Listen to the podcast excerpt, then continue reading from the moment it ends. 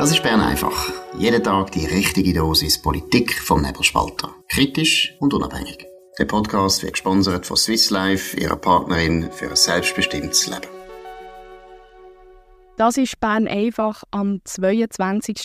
Februar 2024.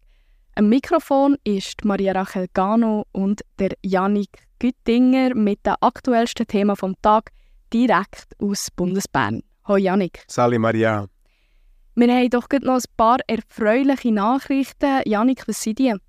Ja, wir haben gestern unsere 750. Folge von dem Podcast von Bern einfach gefeiert mit einer Spezialfolge. Ähm, Im Rahmen von dem, von dem Jubiläum bieten wir allen Bern einfach Hörern und natürlich auch allen anderen äh, spezielle Rabattaktion an. Und zwar haben wir äh, einen halben Preis aufs Jahresabo vom äh, Nebelspalter-Abo äh, für das könnt ihr gerne auf die Abonnierungsseite gehen vom Nebelspalter. Das ist nebelspalter.ch Abonnierung. Das wir natürlich gerne verlinken unten. Ähm, dann Jahresabo auswählen und dann könnt ihr beim Promo-Code-Feld könnt ihr den, den Code TEL eingeben. T großgeschrieben E-L-L. Also eben, wer nicht weiss, äh, wer der TEL ist, der, der Markus gesagt, da kommt ein Buch über. Genau, einfach den, den, den Code eingeben und dann kommt ihr das Nebelspalter-Abo zum halben Preis über. Und jetzt ein bisschen zu dem ernsteren Thema. Janik, wir wollen als erstes über den Journalisten und Wikileaks-Gründer Julian Assange reden. Der Fall Assange sorgt ja für Jahre schon für Schlagzeilen. Seit 2019 sitzt er in London im Hochsicherheitsgefängnis Belmarsh. Der High Court in London soll jetzt entscheiden, ob er an die USA soll ausgeliefert werden oder ob er sich weiter dagegen wehren darf. Ihm wird von der US-Regierung vorgeworfen, dass er zusammen mit der Whistleblowerin Chelsea Manning geheimes Material von US-Militäreinsätzen im Irak und Afghanistan gestohlen, veröffentlicht und damit das Leben von US-Informanten in Gefahr gebracht hat. Janik, du hast Hintergrund und warum der Fall immer noch so bewegt. Ja, das ist tatsächlich eine, eine ältere Geschichte. Ich nehme an, Sie sind mehr oder weniger mit dem Namen vertraut. Ähm, das ist tatsächlich so, dass äh, der, der Julian Assange der hat vertrauliche Dokumente veröffentlicht zum Krieg in de, im Irak und in Afghanistan, wo der US-Regierung gar nicht gepasst haben. Er hat die Dokumente bekommen von der, wie du sagst, von der Chelsea Manning. Früher hat es noch Bradley Manning geheißen. Ähm, und äh, also muss, muss ja ganz klar sagen, der Whistleblower ist da Chelsea Manning. Der Julian Assange ist der, der das publiziert hat. Ist also in dem Fall sozusagen ein Medium gesehen.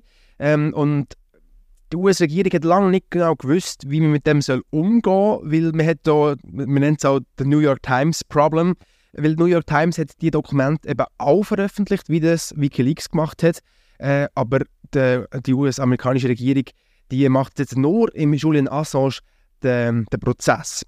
Äh, vor 2019, du hast richtig gesagt, ähm, im 2019 ist der Assange ja ins Hochsicherheitsgefängnis äh, von London gekommen. Vorher ist er aber ähm, sieben Jahre lang in der ecuadorianischen Botschaft äh, in London ähm, gewesen, damit, damit er nicht verhaftet wird. Also ist eigentlich schon viel länger sozusagen in Haft, eine Art, ähm, bis, bis dann die Sicherheitskräfte äh, von Großbritannien die Botschaft dann gestürmt haben.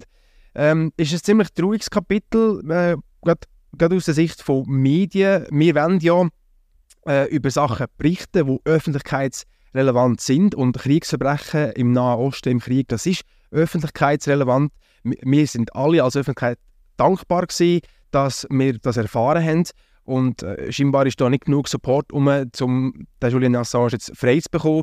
Es, es ist leider anzunehmen, dass er vielleicht sogar muss auf äh, Amerika wechseln muss. Er ist in einem sehr äh, schlechten gesundheitlichen Zustand. Das sind alles auch Argumente, wieso, man sich, wieso sich das High Court gegen eine Auslieferung an die USA aussprechen ähm, das Gericht hat fertig beraten. Wir erwarten das Urteil. Wir wissen nicht, wenn das kommt. Ähm, ja, ist sicher eine Affäre als Suivre. Ja.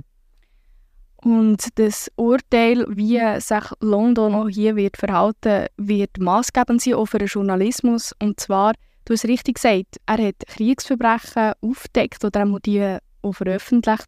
Und die Frau von Assange hat gesagt, es ist ein Angriff auf alle Journalisten der Welt und auf die Wahrheit. Das ist ein Angriff auf das Recht der Öffentlichkeit und auf das Recht, die Wahrheit zu erfahren. Und ich finde, da kann man nur zustimmen. Absolut, oder? Und es ist ja auch ein, bisschen ein, Schweizer Aspekt, weil der, der Julian Assange der hat auch Asyl beantragt in der Schweiz. Der wollte also in die Schweiz kommen und da können, äh, von, von Amerika ähm, sich sicher fühlen. Das haben wir abgelehnt, äh, ist durch das noch eben in der ecuadorianischen Botschaft festgesteckt. Ähm, einen weiteren Schweizbezug haben wir auch, weil sich gerade im Letzt, Ende letzten Jahr, äh, in der, ich glaube, es war in der Herbstsession, gewesen, ähm, wobei, nein, es ist in der Wintersession, wenn ich, wenn ich es recht im Kopf habe, hat der Ständerat ähm, beschlossen, dass, wir, dass der Bundesrat einen Bericht machen soll, ob echt die Veröffentlichung von rechtswidrig erhobenen Daten, also eben von so Whistleblower-Daten, äh, ob das soll ähm, unter Strafe gestellt werden. Also wenn wir als Nebelspalter zum Beispiel ein Dokument äh, publizieren, weil, weil, wir finden, das ist relevant, das Dokument aber von einem Whistleblower gekommen ist, der das illegal uns zugespielt hat, dann könnten wir uns, wenn das so sollte, ja genau, würden wir es strafbar machen. Es ist nicht, also das ist noch nicht, das ist noch nicht in Beratung. Der Bundesrat soll jetzt echt prüfen, ob das soll gelten in der Schweiz. Ähm, und das ist insgesamt sicher eine schlechte Tendenz äh, bezüglich Medien in der Schweiz. Ja. Vor allem unsere Aufgabe als Public Watchdog wird das natürlich enorm beeinträchtigen. Ich möchte zu einem weiteren Thema kommen, und zwar richten wir den Blick neun mehr auf die Schweiz. Heute hat nämlich die SP und die Grünen ihre Klimafondsinitiative eingereicht. Die eidgenössische Volksinitiative für eine gerechte Energie- und Klimapolitik, eben kurz Klimafondsinitiative, wird von einer Allianz von Umweltorganisationen und Gewerkschaften unterstützt. Sie ist mit 130.000 Stimmen eingereicht worden, wovon aus eigenen Angaben 105.000 gültig sollen sein. Janik, Sag doch kurz, was verlangt die Initiative? Ja, die Initiative, das, das, man kann es eigentlich ganz kurz fassen, das ist eigentlich eine Subventionsinitiative. Ähm, es spielt eigentlich im, Bundes, im, im Bund ganz viel Kompetenzen zu, können Projekte zu finanzieren, die äh, gesellschaftliche, ökologische und wirtschaftliche Folgen ähm, verhindern vom Klimawandel. Ähm, im zweiten Artikel äh, wird dann noch gesagt, wie das soll finanziert werden und es, es ist wirklich, also es ist, es ist das ganz, ist ja der Knack. Es ist ganz verreckt, oder? Wir, wir fordern da, dass die, der Klimafonds, oder, das ist wie ein Bankkontonart, ähm, wo, wo soll eingerechnet werden, das soll jährlich mit einem Betrag ausgestattet werden von bis zu 1% vom BIP von der Schweiz. Jetzt muss man sich das mal auf der Zunge vergehen lassen. Wir schaffen es in der Schweiz nicht mal, bis 2030 eine Finanzierung von der Armee äh, sicherzustellen, die 1% vom BIP äh, erreicht. Wir haben das müssen ausschreiben bis 2035. Und jetzt kommt die Initiative und sagt, ja, wir geben jetzt einfach noch 1% vom BIP, geben jetzt einfach so locker noch für den Klimafonds aus, äh, damit wir hier klimafreundlich sein ähm, Also es ist, es ist eine Frechheit, oder? Und vor allem, das, der oberste Punkt, ich glaube, das, das kannst du schnell ansprechen, sie wollen das, dass es immer in der Schuldenbremse soll inkludiert werden. Und das, das geht komplett an, am Zweck von der Schuldenbremse vorbei und ist einfach nur ein populistischer Angriff äh, von links, kann, kann, man, kann man ganz klar so sagen. Richtige Markus-Vibes bekomme ich wieder.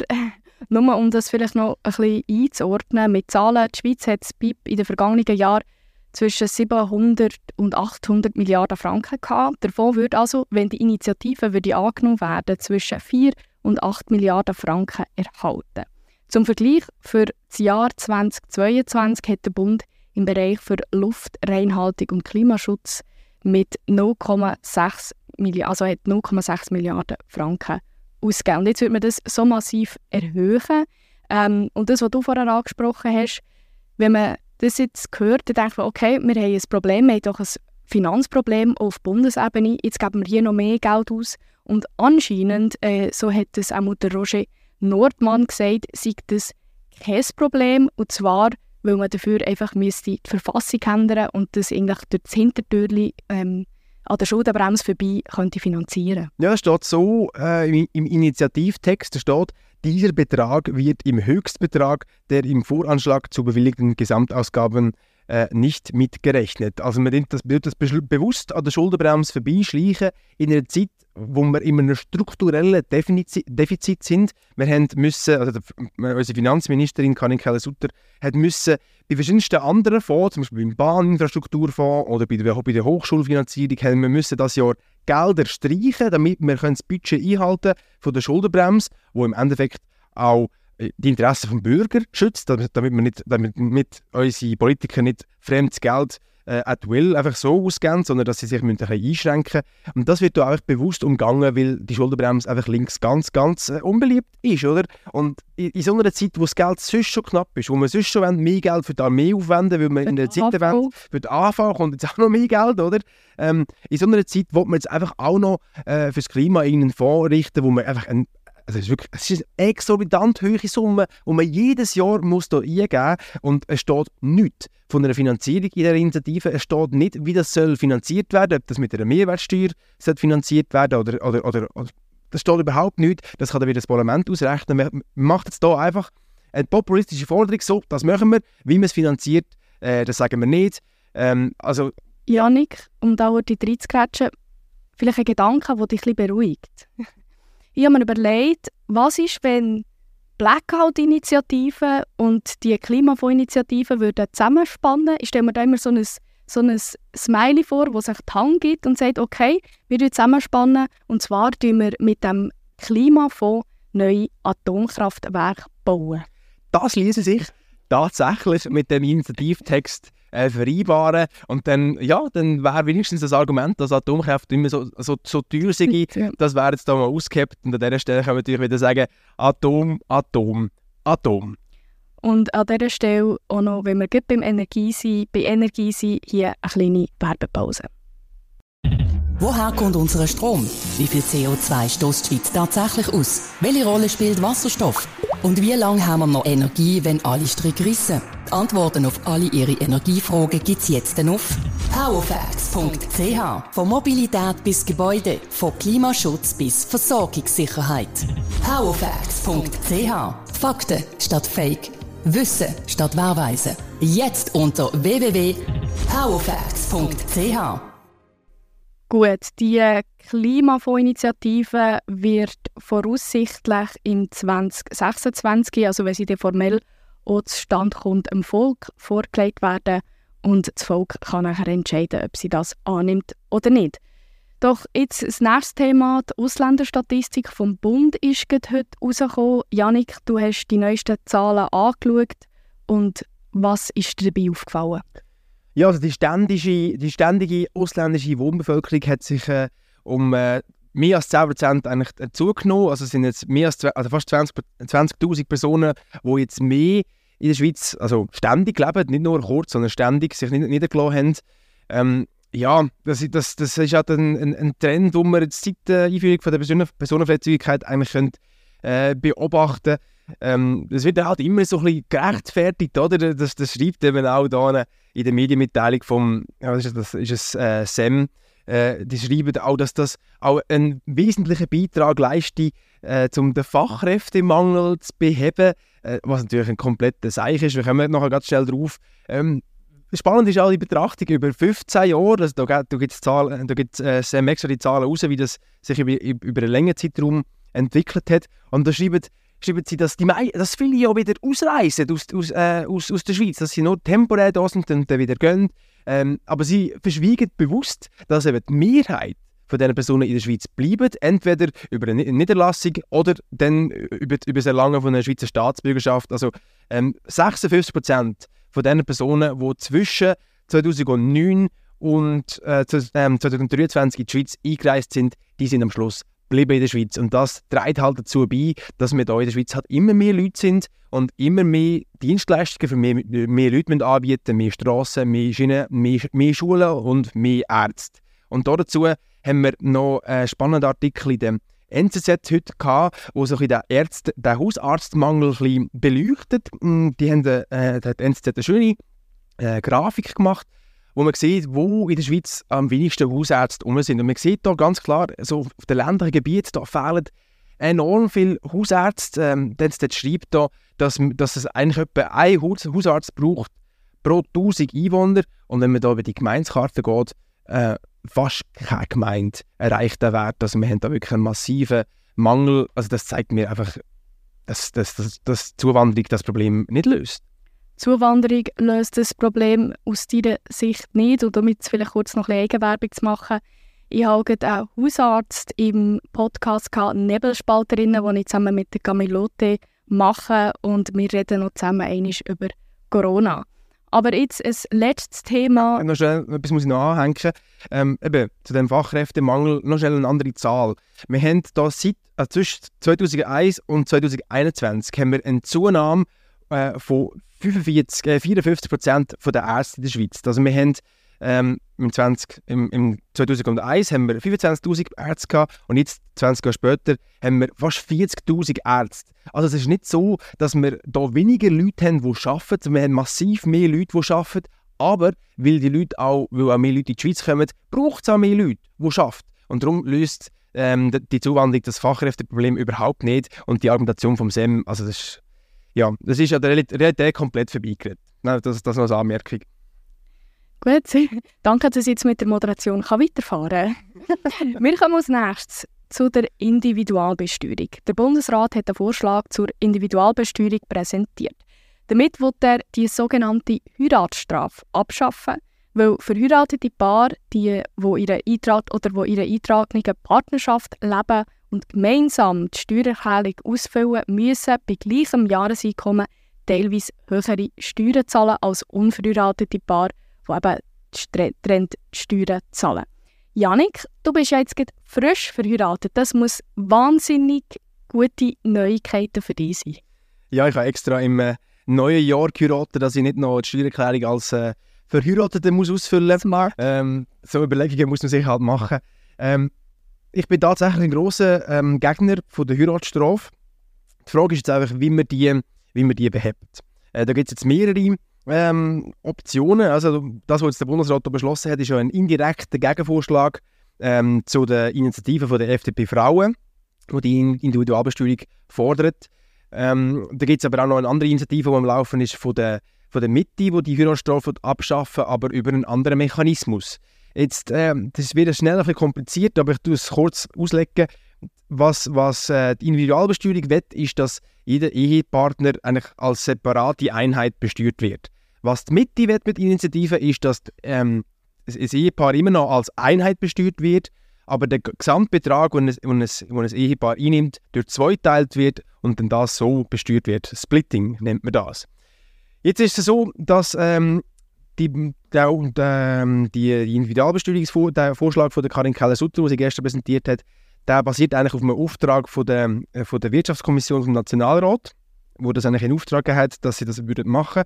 Was aber da meiner Meinung nach zu kurz kommt, ist, am Schluss sind die, die eigentlich jetzt hier bestraft werden, sind Alleinverdiener Familien. Also die traditionelle Familie, wo jemand arbeiten, für 100% das Geld reinholt und jemand daheim auf die Kinder schaut, die Familie, das Familienmodell, das kommt massiv zur Kasse. Vielleicht noch kurz ein paar Zahlen dazu. Das hat äh, die Luzerner Zeitung, also von CA Media, sehr gut auf, auf, aufgedröselt. Das müssen wir auch schnell verlinken. Bei einem Gesamteinkommen von einem Ehepaar ohne Kind von 150'000 Franken, wo etwa 60 und etwa 40 Prozent schafft, würde man mit dieser Vorlage knapp 2000 Franken direkte Bundessteuer zahlen. Ein Paar, ein Paar mit dem gleichen Einkommen, wo sich aber 90% und 10% aufteilt, also wo jemand viel mehr schafft und, und jemand mehr daheim ist, die müssten satte, also mehr als 3000 Franken mehr Steuern zahlen. Also nur, nur wenn man die Aufteilung von den Ehepaaren, wie sie arbeiten, ähm, verändert, zahlen plötzlich massiv mehr Steuern. Und das geht meiner Ansicht nach nicht. Es kann nicht sein, dass der Bund uns vorschreibt, wie wir unsere Arbeitsteilung machen in einem, in einem inneren Ehepaar. Das finde ich, das geht nicht. Das, macht's, das macht der Bund ja jetzt genau auch. Jetzt werden einfach die Ehepaare bestraft, die eben beide Paar, also beide Personen arbeiten. Und die müssen jetzt einfach mehr Steuern zahlen als ein Modell, wo eine Person arbeitet oder andere. Ich bin mit dir einverstanden, dass das kann natürlich nicht sein dass die, äh, die Ehepaar bestraft werden oder die sich in der Partnerschaft, eingeschriebenen Partnerschaft ähm, befinden, dass das bestraft wird. Aber das gleiche Argument, finde ich, kann man umgekehrt anführen und sagen, okay, es kann ja nicht sein, dass wir beide arbeiten wollen und was ja heutzutage viel der Fall ist, weil man sich sonst ja auch gar nicht mehr kann, also leisten zum Beispiel auch wenn man Kinder hat, es müssen teilweise beide äh, Elternteil auch können arbeiten dass man sich das Leben finanzieren kann. Und wenn man dafür bestraft wird, dass ein Elternteil muss arbeiten und also dass beide Elternteile dürfen und müssen arbeiten, das finde ich sehr schwierig. Ja, es ist, es ist schwierig. Es gibt überall Gewinner und Verlierer, das ist klar, oder? Ähm, darum, das hat auch die WAC, also das ist eben die Wirtschaftskommission vom Nationalrat, das haben sie schon antizipiert und haben darum gefordert, dass es einen spe speziellen Tarif gibt für äh, Ehepaar mit Kind. Also dass es wie einen Familientarif gibt, wenn man Kind hat, äh, dass man dann zu einem anderen Prozentsatz besteuert wird, weil das ja auch Arbeit ist, oder? Wenn man als, sag jetzt, als Mami oder als Papi daheim bleibt und die Kinder betreut, dann schafft man nicht. Aber es ist gleich Arbeit und das sollte ja auch irgendwo in der Steuerrechnung ähm, vermerkt sein, oder? Und das ist jetzt aber ein mega links Argument. Nein, ich finde, ich finde, als Bürgerliche soll man die Familiengründung und Kinder haben fördern. Ich finde, das ist im, im, ja, natürlich, aber man soll auch fördern, dass beide können arbeiten können. Und das ist, ja die, das ist ja der Sinn von der Initiative und das Problem von der Heiratsstrafe dass ja eigentlich genau das nicht gefördert wird. Und wir haben es vorher vom Fachkräftemangel gehabt. Und wenn wir sagen, wir wollen, dass eigentlich möglichst viele Leute in der Arbeitswelt bleiben, müssen wir so etwas doch fördern. Ja, wir haben es aber auch vom Fachkräftemangel im, im Sinne der Zuwanderung. Und was der Fachkräftemangel langfristig eben auch lindert, ist mehr Kinder haben. Wenn wir mehr Kinder haben, eigene Kinder, die wir nicht von der Zuwanderung reinholen müssen, dann wird das den Fachkräftemangel auch lindern. Aber der belastet ja wieder das Gesundheitssystem. wir können dann auch diskutieren. Vielleicht noch ein Punkt, den ich vielleicht noch anmerken möchte. Ähm, ich habe da eine Information bekommen, dass der Grund, wieso man den Familientarif nicht umsetzen und warum man in der, Familie, in der Verwaltung allgemein skeptisch ist gegenüber der Individualbesteuerung, ist, dass halt, wenn man die Individualbesteuerung einführt, am Anfang ein recht grosser Aufwand auf die Verwaltung zukommt. Das ist, nicht, das ist nicht zu verneinen, das ist klar, das ist ein riesiger bürokratischer Aufwand, um das umzusetzen, aber nachher nimmt der Aufwand ab weil ja bei diesen Ehepaar jemand meistens mehr schafft, jemand weniger und dann meistens die eine Steuererklärung äh, kompliziert ist zu machen, die andere nicht. Also der Aufwand ist sich langfristig, äh, glättet sich etwa die Wogen. Und ähm, dass da ähm, die Verwaltung oder der Bundesrat der Vorschlag, der vom Parlament gemacht also der Vorschlag, der Auftrag, der vom Parlament gemacht wurde, nicht umgesetzt wird, ähm, das kann man auch damit erklären, dass äh, die Verwaltung halt einfach zu faul ist und einfach ihren Job nicht machen Das grenzt an Arbeitsverweigerung. Und ich verlange da eigentlich, dass man das so umsetzt, wie das äh, vom, vom, von der Kommission eigentlich in Auftrag gegeben worden ist, und zwar mit dem Familientarif. Wie wir ja alle wissen, kann man jetzt Steuererklärung online ausfüllen, was natürlich die Bürokratie ein bisschen vereinfacht und die armen, armen Bundesangestellten entlasten.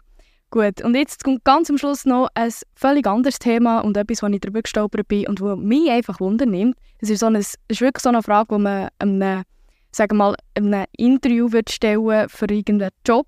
Glanz und Gloria Interview. Glanz und Gloria Interview, genau. Und zwar ist am Mittwoch, ähm, äh, also wir haben es vom Lotto, und zwar ist der Gewinn, der Einzelgewinn äh, auf 53,2 Millionen Schweizer Franken. Und es ist immer, der Jackpot ist immer noch nicht geknackt worden. Und jetzt meine Frage an dich, wenn du jetzt den Jackpot würdest knacken was würdest du mit dem Geld machen? 53 Millionen, das längert jetzt gerade, um meine Steuern zu zahlen als verheirateter Mann jetzt. Du wirst damit Steuern zahlen, du bist ein guter Bürger. Jawohl, Steuern zahlen ist wichtig. Steuern zahlen ist wichtig. Ein notwendiges Übel. Ich würde wahrscheinlich den Nebelspalter kaufen. Ja, also wie gesagt, ein Jahresabo vom Nebelspalter momentan 50% mit dem Rabatthotel. Genau, und der, das lenkt für die 53 Millionen, lenkt vielleicht knapp. Der Markus wird Freude haben, wenn er das hört. Gut, das war es von Bern einfach am 22. Februar und jetzt noch eine kleine Neuigkeit oder respektive eine kleine Ankündigung. Am 28. Februar gibt es noch ein Bern einfach live an der HSG mit dem Offiziersverein von der HSG. Ihr könnt euch ab jetzt anmelden, aber die Plätze sind beschränkt. Der Ender ist der Geschwinder. Wir werden euch natürlich auch noch das Anmeldeformular verlinken. Das war es von Bern Einfach. Morgen gibt es ein Bern Einfach Spezial mit dem Christoph Schaltecker und dem Janik. Der Christoph Schaltecker ist Professor an der Uni Luzern und Gründer vom Institut für Schweizer Wirtschaftspolitik IWP. Also unbedingt einschalten und wir wünschen einen schönen Abend. Das war Bern einfach, gesponsert von Swiss Life, ihrer Partnerin für ein selbstbestimmtes Leben.